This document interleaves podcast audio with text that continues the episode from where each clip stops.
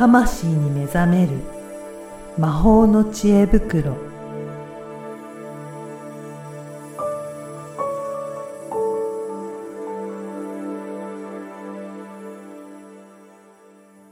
こんにちは、小ラボの岡田です。こんにちは。SPOG のリアルスピリチュアリスト橋本由美です。ゆみさん、今回もよろしくお願いします。よろしくお願いします。もう本当に、えー、今の配信日が12月29日ということで、もう本当に年末になりましたね。本当に年末ですね。ねえアメ横は大変だね。で今年1年どうでした？今年一年本当なんか、うんあっという間すぎて、でも、なんだろうな。まあうん私はね、あの、お仕事が、うん。こう、会社員では、うんうん。まあ、ない、当たり前だけどはいないので、あの、なんていうのかな。そんなに大きく変わった感じはないんですけど、でも、あの、一番大きいのはやっぱり、 Zoom で、そうですね。うん。あの、セッション、セッションはまあ、前からそういうのはあったけど、うん講座を、こう、リアルタイムと、 Zoom とで、うんなので今期の養成講座生は、遠方の方がいらっしゃるんですよ。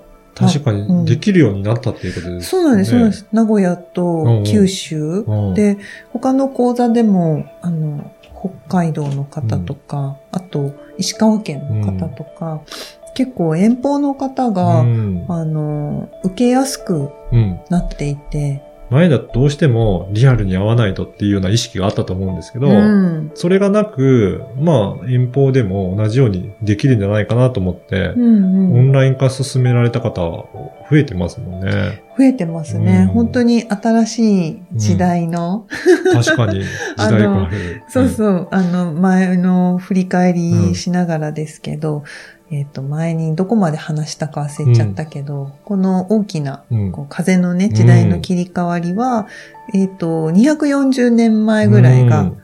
あー同じような変わり時で、で、まあその時産業革命の頃です、なんて言って、で、ちょっとブログかなんかでも書いたんですけど、あの、そのと240年前は、うん。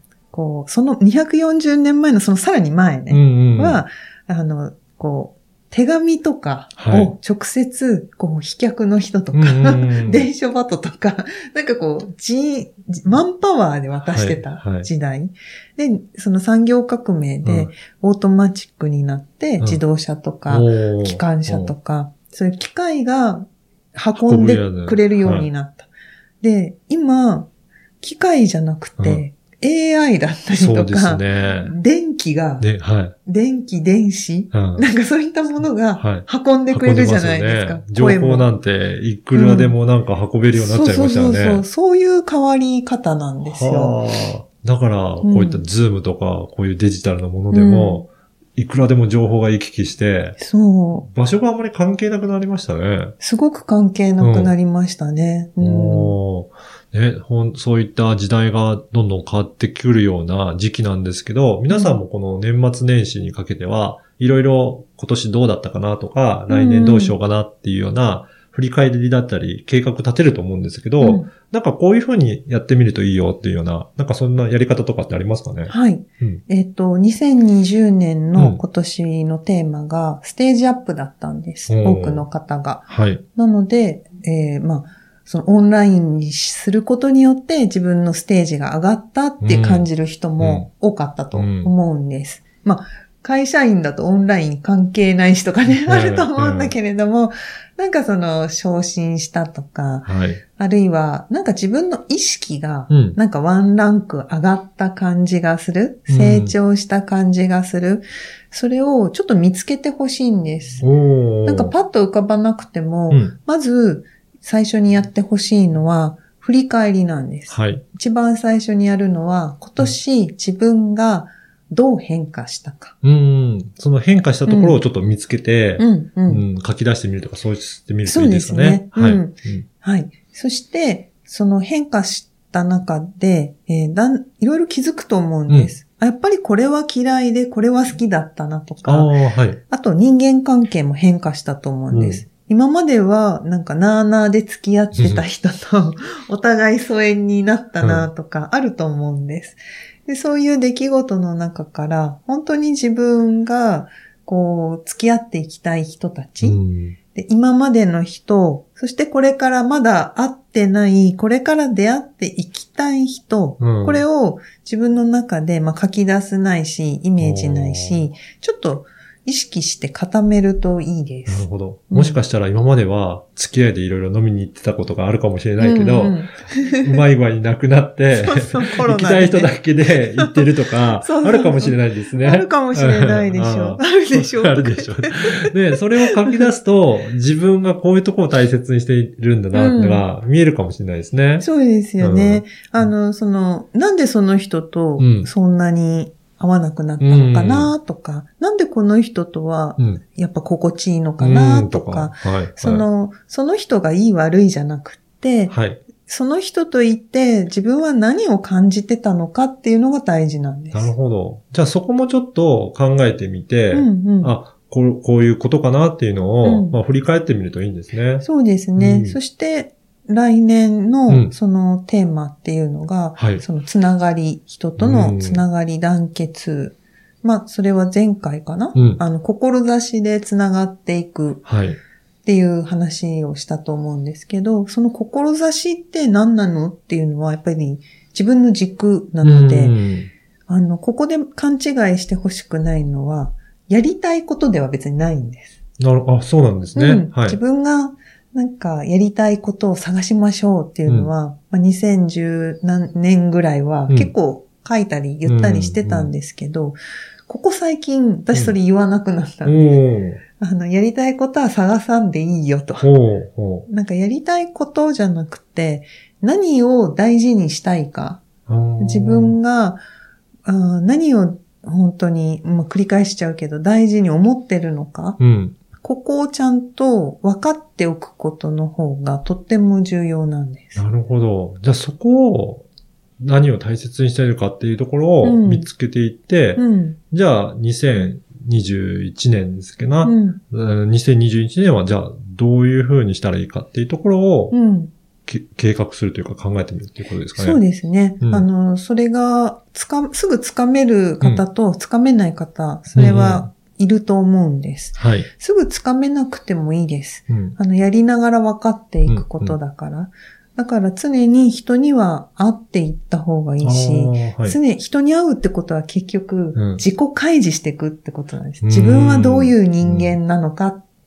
何が好きで、何に興味があって、で、それをお話しするんだけど、相手はもうどういうところを大事にしてる人なのかなっていう接し方をこうしていくと、あのーすごくいいんですよね。そうか。だから自分のことも開示してうん。お知らせするし、相手のことも聞いて、うんそこで相手との関係性がうんどうなのかなっていうのを感じていて、うん。しっくりくるかどうかっていうところはあるんですかね。そうです、そうです。うん。うんうん。で、やっぱり多様性の時代なので、うん。完全に会う人なんて、多分生涯でね、一人いたらうん。幸せはいみたいな感じじゃないですか。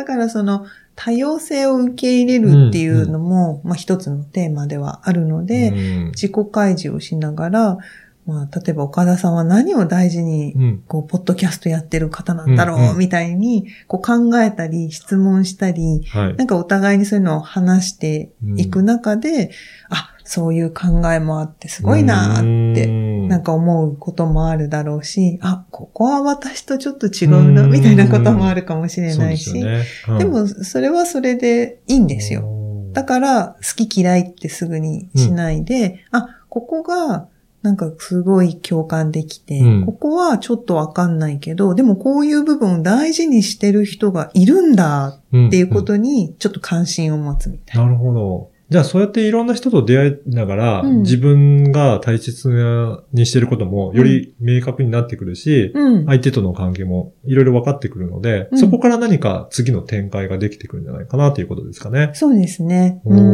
それが本当に2021年以降、特にうん大事になってきて、で、2021年はそこが明確になりやすい。うん。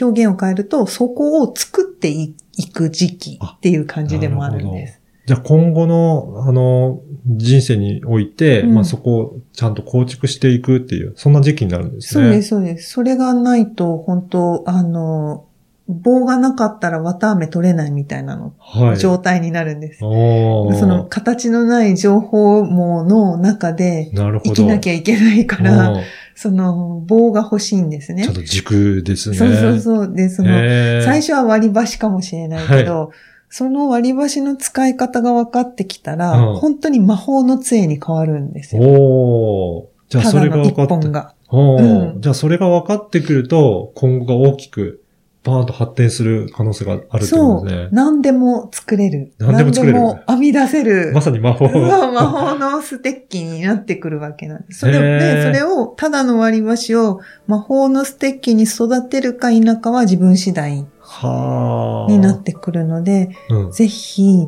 まずは、まあ、年末、うん。こう、ちょっと棚卸しをして、はい。そして来年に向けて、あ、うん。どんな風に過ごしていきたいな、どんな人と関わっていきたいな、うん。で、私は何を大事に思ってうん。過ごしていこうかなっていうのを、こうちょっとチェックする。確かにそれがアンテナが張ってると、うん。なんか、そういった出会いも増えそうな感じしますね。何もない中で、うろうろしてても、うん。多分合わないと思うんですけど、うん自分はこうなんだっていうふうに持っておくと、そうななんんかですよ、ね。ピンとくるような感じしますね。そう。もう本当この話するとどんどんなんか5次元とかなる6次元とか話したくなってきちゃって。ああの、本当5次元を活用してほしいんですけどね。なんか急に、え？って。ちょっと、またね、それはそれの話でも興味あるので、うんぜひ来年のちょっとエピソードとして、はい、ぜひ、ま。また次回以降も楽しみにしていただければなと思います。はいはい。あのー本当今年、ポッドキャストも始めて、はいはい。いろいろな方に聞いてもらって、はい本。当なんか、あのー生徒さんとかもうん聞いていただいて、すごくわかりやすいとか、なんかいろいろメッセージもいただいてるようなので、はいまた引き続き来年も2021年もうんうん。聞いていただければなと思いますので、はい。ぜひ、なんかあの、初めましての方も、こう、お問い合わせじゃなくて、はい。なんていうの？